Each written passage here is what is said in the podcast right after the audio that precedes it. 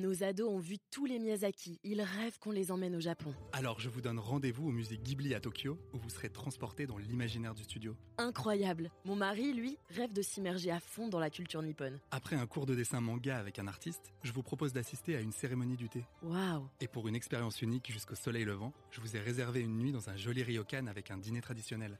Je nous y vois déjà. Avec Marco Vasco, ne rêvez plus, vivez votre voyage l'esprit libre. Au rendez-vous sur marcovasco.fr pour imaginer votre prochain voyage sur mesure.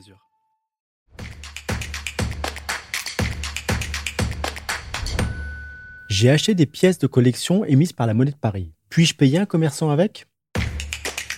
Vous écoutez un podcast imaginé par Le Particulier, le média de référence pour mieux connaître vos droits au quotidien. Aujourd'hui, nous répondons à la question de Daniel qui a acheté auprès de la Banque Postale des pièces en argent de la collection Le Petit Prince. Il s'agit d'une série de 12 pièces de 10 euros émises par la Monnaie de Paris. Il se demande s'il est possible de les utiliser chez un commerçant pour régler ses achats. Alors, à vos droits, prêt Partez. La réponse est oui, Daniel. Toutes les pièces de collection frappées par la monnaie de Paris ont cours légal. Elles constituent donc un moyen de paiement et peuvent être utilisées pour régler vos achats au même titre que les pièces courantes. C'est ce qu'il ressort très clairement du Code monétaire et financier. En conséquence, un commerçant ne peut pas refuser à son client de régler sa note avec des pièces de collection.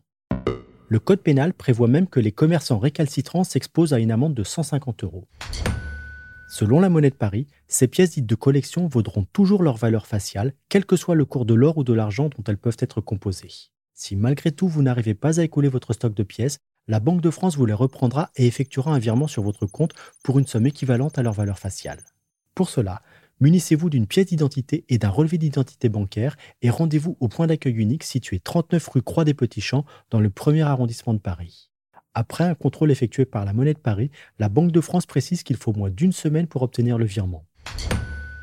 Si vous avez entre les mains des pièces de collection un peu spécifiques, vous pouvez aussi vous adresser à une maison de vente aux enchères ou à un magasin spécialisé qui vous versera immédiatement les fonds. Il est également possible de céder vos pièces sur Internet, aux enchères ou en vente directe, ou de participer à des salons ou des bourses spécialisées pour les collectionneurs. Qui sait Daniel? À pile ou face, il est peut-être possible d'obtenir le double de leur valeur faciale.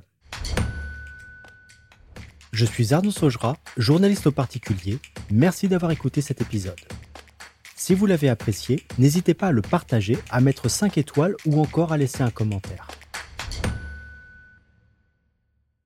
Nos ados ont vu tous les Miyazaki. Ils rêvent qu'on les emmène au Japon. Alors je vous donne rendez-vous au musée Ghibli à Tokyo, où vous serez transporté dans l'imaginaire du studio. Incroyable. Mon mari, lui, rêve de s'immerger à fond dans la culture nippone. Après un cours de dessin manga avec un artiste, je vous propose d'assister à une cérémonie du thé. Waouh. Et pour une expérience unique jusqu'au soleil levant, je vous ai réservé une nuit dans un joli ryokan avec un dîner traditionnel.